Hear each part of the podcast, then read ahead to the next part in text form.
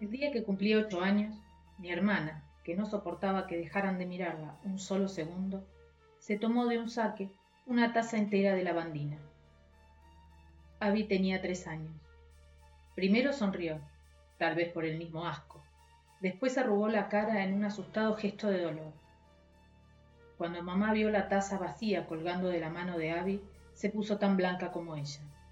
Abby, mi Dios. Eso fue todo lo que dijo mamá. Abby, mi Dios. Y todavía tardó unos segundos más en ponerse en movimiento. La sacudió por los hombros, pero Abby no respondió. Le gritó, pero Abby tampoco respondió. Corrió hasta el teléfono y llamó a papá, y cuando volvió corriendo, Abby seguía de pie, con la taza colgándole de la mano. Mamá le sacó la taza y la tiró en la pileta. Abrió la heladera y sacó la leche y la sirvió en un vaso. Se quedó mirando el vaso, luego a Abby, luego el vaso, y finalmente tiró también el vaso a la pileta. Papá, que trabajaba muy cerca de casa, llegó enseguida y todavía le dio tiempo a mamá a hacer todo el show del vaso de leche una vez más antes de que él empezara a tocar la bocina y gritar. Mamá pasó como un rayo cargando a Abby contra su pecho. La puerta de entrada, la reja y las puertas del coche quedaron abiertas. Sonaron más bocinas y mamá, que ya estaba sentada en el coche, empezó a llorar. Papá tuvo que gritarme dos veces para que yo entendiera que era a mí a quien le tocaba cerrar. Hicimos las diez primeras cuadras en menos tiempo de lo que me llevó cerrar la puerta del coche y ponerme el cinturón pero cuando llegamos a la avenida el tráfico estaba prácticamente parado.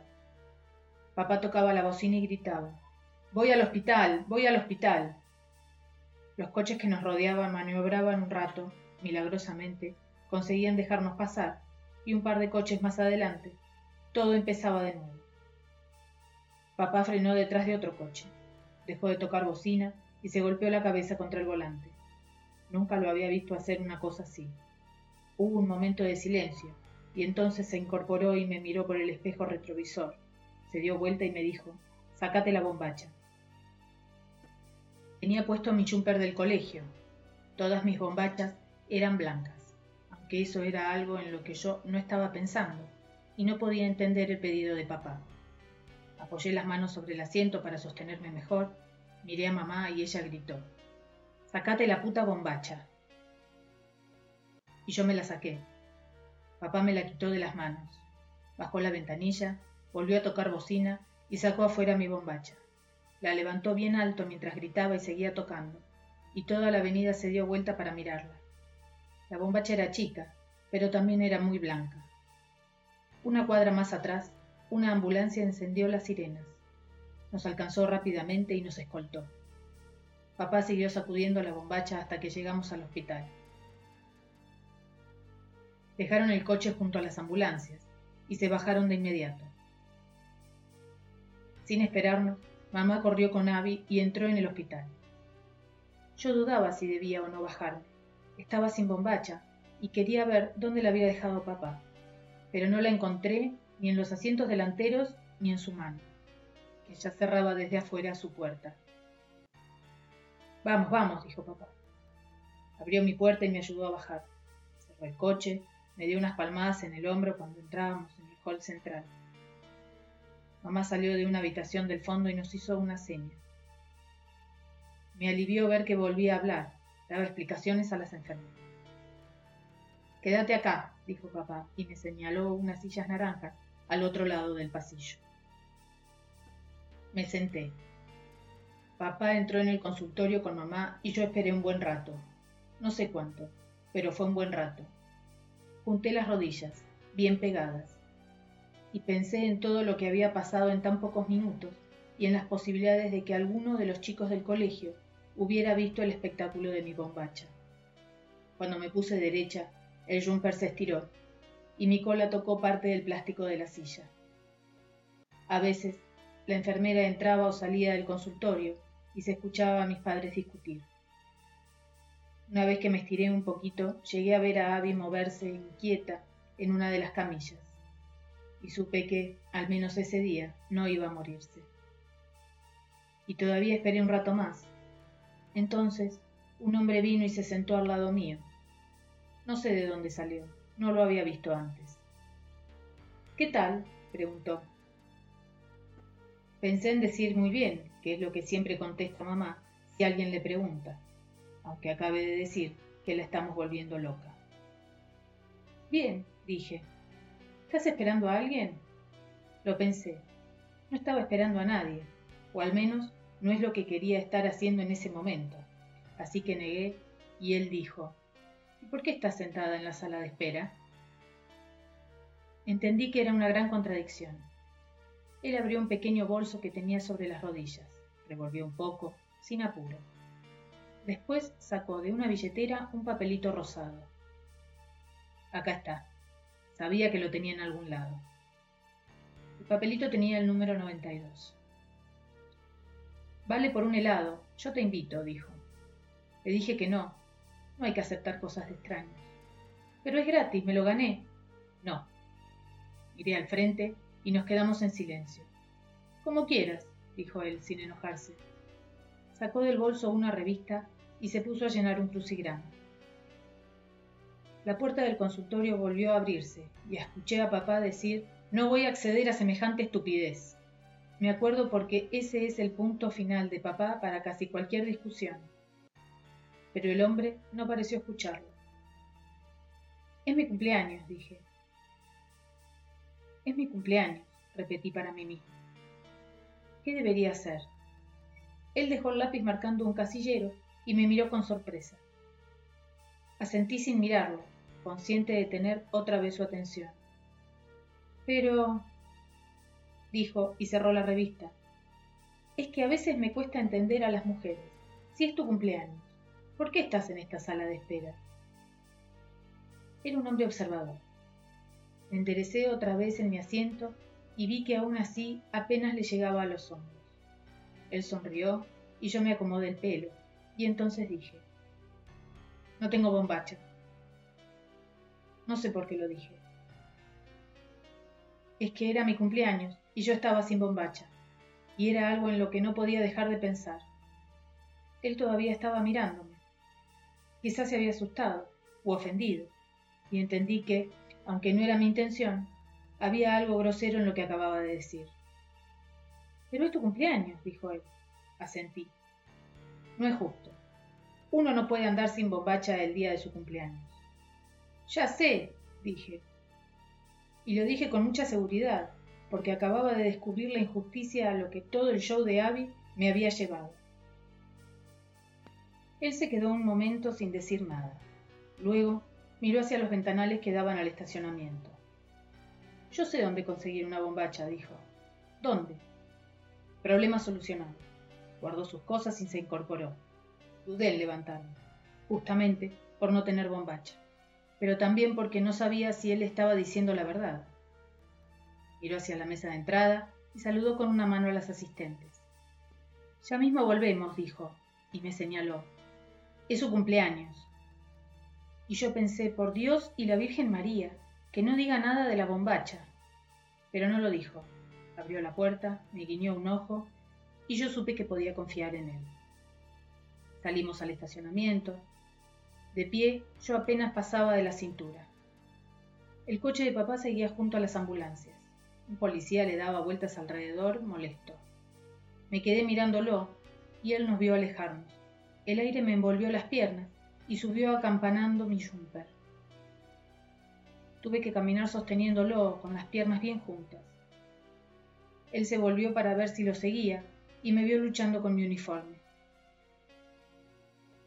Mejor vamos pegados a la pared. Quiero saber dónde vamos. No te pongas quisquillosa, darling. Cruzamos la avenida y entramos en un shopping. Era un shopping bastante feo. No creo que mamá lo conociera. Caminamos hasta el fondo, hacia una gran tienda de ropa, una realmente gigante, que tampoco creo que mamá conociera. Antes de llegar, él dijo, no te pierdas, y me dio la mano, que era muy fría y suave.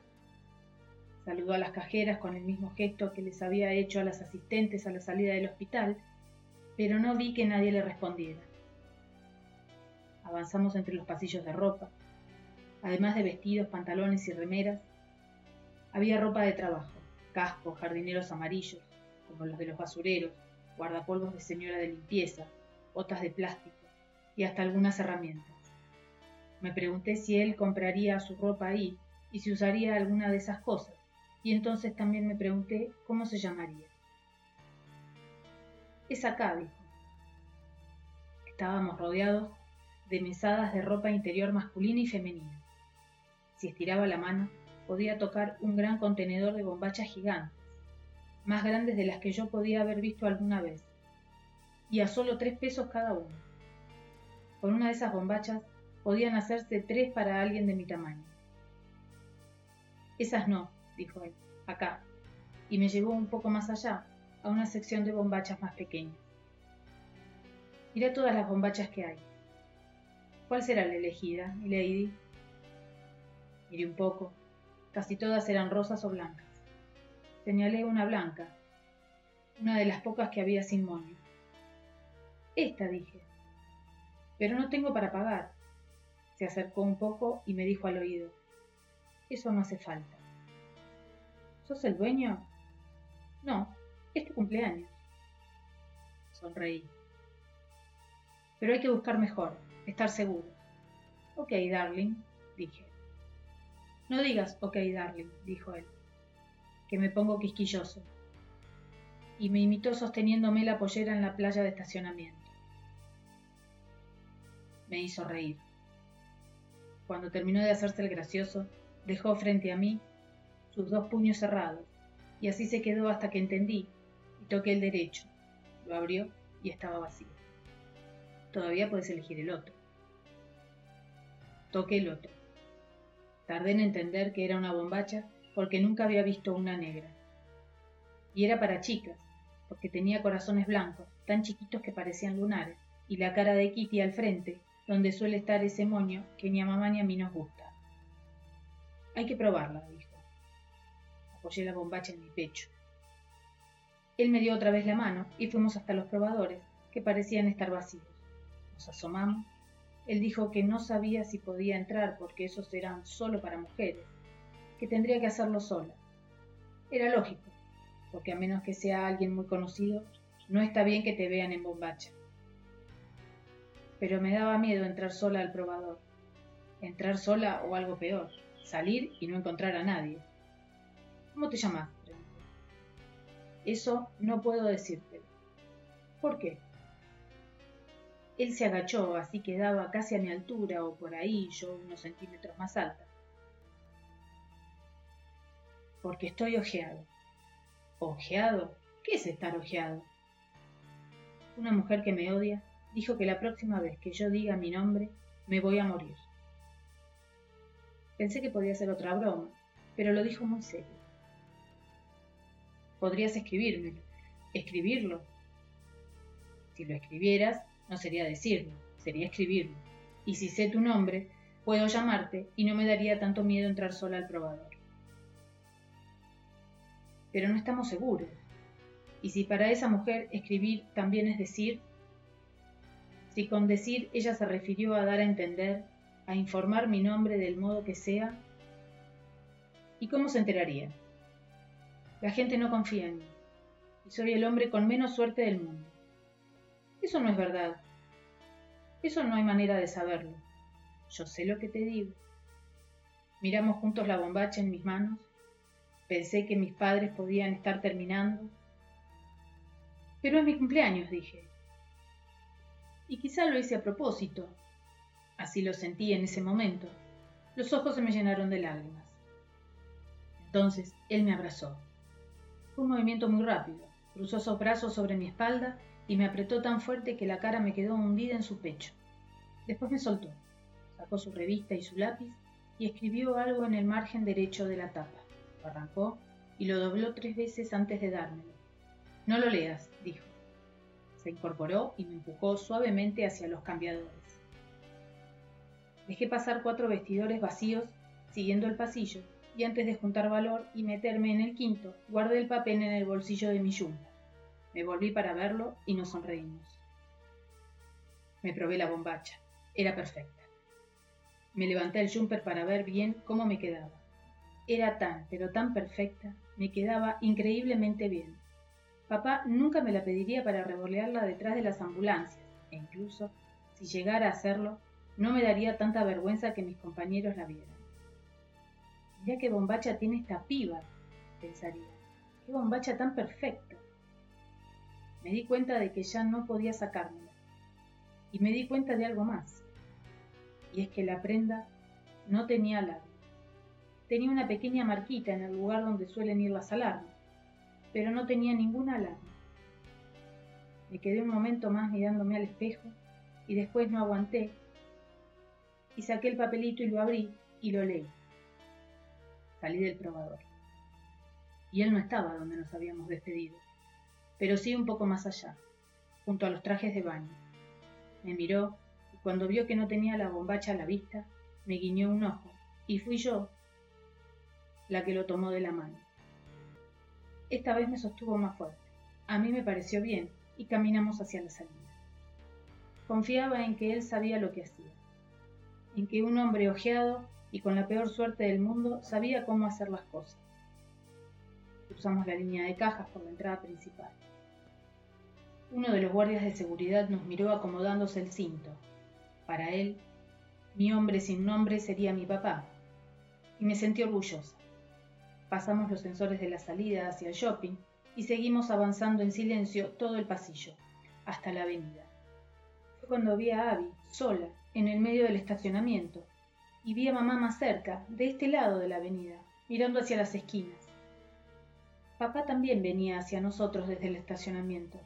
Seguía a paso rápido al policía que antes miraba su coche, en cambio ahora no señalaba. Pasó todo muy rápido. Papá nos vio, gritó mi nombre, y unos segundos después, el policía y dos más, que no sé de dónde salieron, ya estaban sobre nosotros. Él me soltó, pero dejé unos segundos mi mano suspendida hacia él. Lo rodearon y lo empujaron de mala manera. Le preguntaron qué estaba haciendo, le preguntaron su nombre, pero él no respondió. Mamá me abrazó y me revisó de arriba abajo. Tenía mi bombacha blanca enganchada en la mano derecha. Entonces, tanteándome, notó que llevaba otra bombacha. Me levantó el jumper en un solo movimiento. Fue algo tan brusco y grosero delante de todos que yo tuve que dar unos pasos hacia atrás para no caerme. Él me miró. Yo lo miré.